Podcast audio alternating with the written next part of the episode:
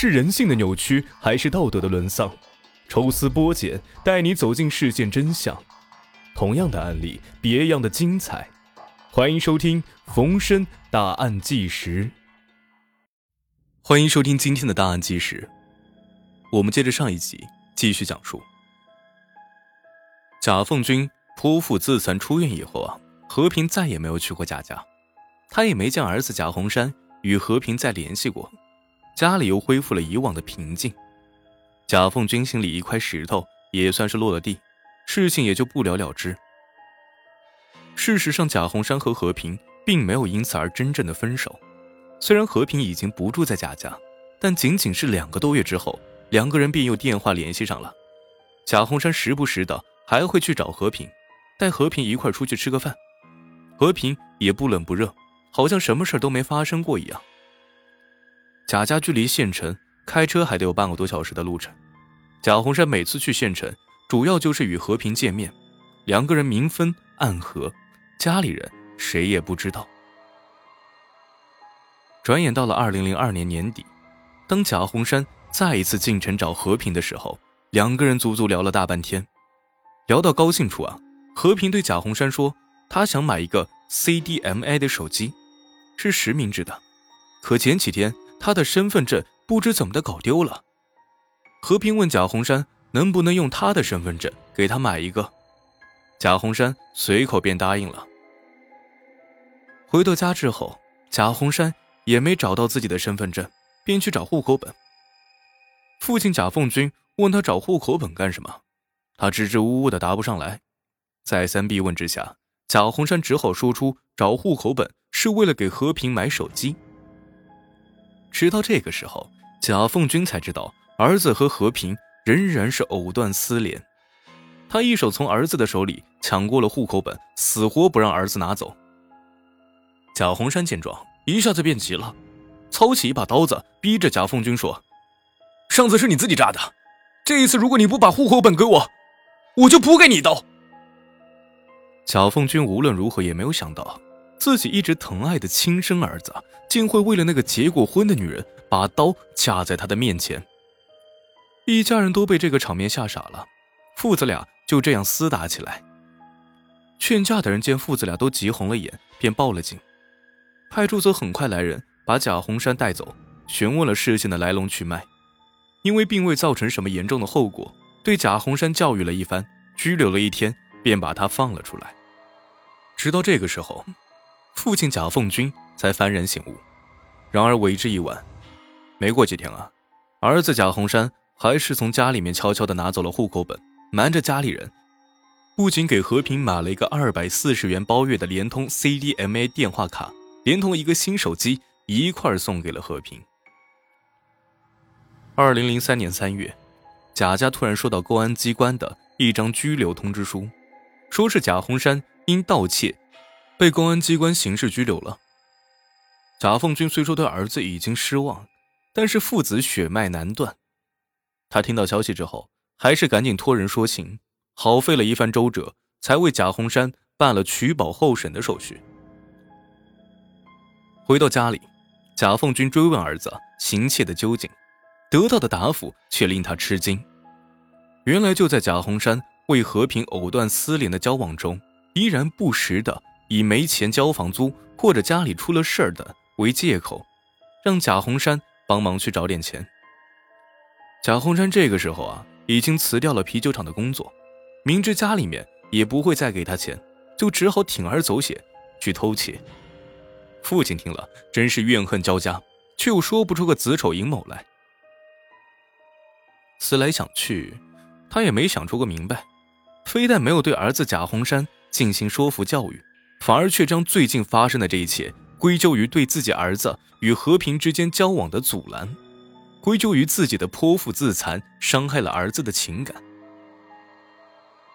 儿子再怎么说只有这么一个，贾凤军真怕儿子从此以后破罐子破摔，到头来再惹出什么大乱子，不仅毁了他，也毁了自己这个家。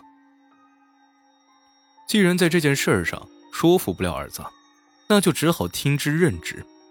此后的日子里，在儿子面前，贾凤军更是唯唯诺诺，多余的话一句也不去打听。屋漏偏逢连阴雨，倒霉的事儿是一桩接着一桩。几个月后的一天，贾家突然接到了电信公司催交手机话费的通知。一头雾水的贾凤军详细询问了情况之后，这才得知儿子最终还是背着他给和平买了一个包月二百四十元的 CDMA 手机。不到半年的时间里啊，这个手机已经欠费了七千多块。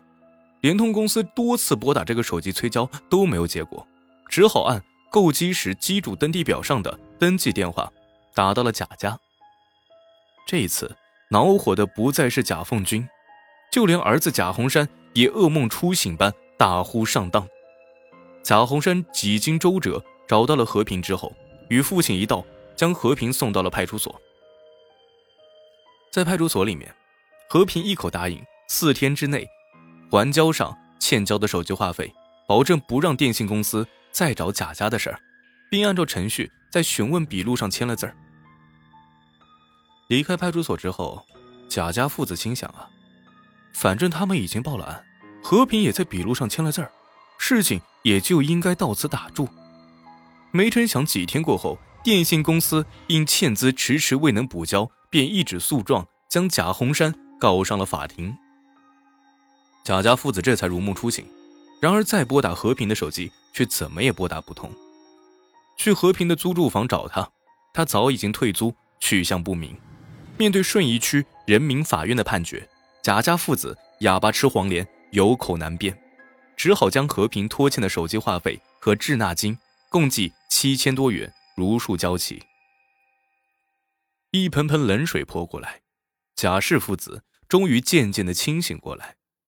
在贾洪山和和平从认识到交往这三年多的时间里面，贾洪山上班时每个月的工资几乎全都交给了和平，和平又先后几次向贾家借钱三万多元，加上这次的官司，前前后后总共有八万多元，鸡飞蛋打一场空。贾洪山对和平已经是由爱生恨，由恨生仇。作为父亲。贾凤军似乎更加在乎儿子贾洪山。贾家只有他这么一个儿子，只要贾洪山平平安安的、本本分分的，不再招来什么麻烦和头疼之事，他也就阿弥陀佛了。然而事情并没有就这样结束。为了爱情，曾一度与亲生父亲反目成仇，甚至险些搭上了父亲的性命。如今又人财两失，贾红山如何咽得下这口恶气？他与和平这一段变态的恋情，又怎么能轻而易举的了结呢？贾红山在心里面已经是暗下毒誓，这一次不管谁放和平，他也绝对不可能放过他，除非和平偿还这几年欠他们家的八万多元。此后将近两年的时间里面，似乎已经人间蒸发的和平始终没有露面。贾洪山每次进城。都会不经意的到和平曾经租住过的地方看一眼，然而每一次他都是无功而返。二零零五年年关前后，贾洪山进城置办年货，正当他要从国泰商场走出来的时候啊，不远处一个熟悉的身影匆匆闪过，没等他回过神来，那个身影便消失在了如潮的人流中。贾红山越看那个人的背影，越像是和平。他重新挤进人流，直奔那个身影而去，伸手拍了一下那个人的肩头，那个背影扭过头来，正是和平。和平仅仅是一刹那的吃惊，就很快恢复了平静，看不出一丝一毫的紧张。这是贾红山怎么也没有想到的。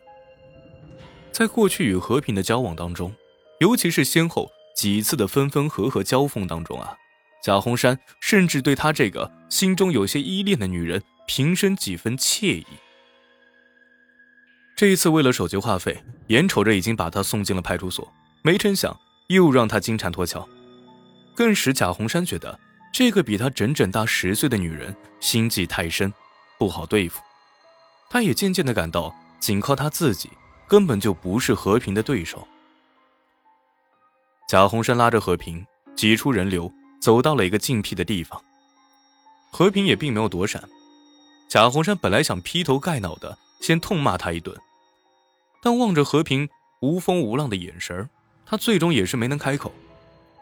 几句话之后，没等贾红山愣过神来，和平又主动占了上风，很关切的对贾红山问长问短，最后甚至把自己新换的手机号码也告诉了贾红山。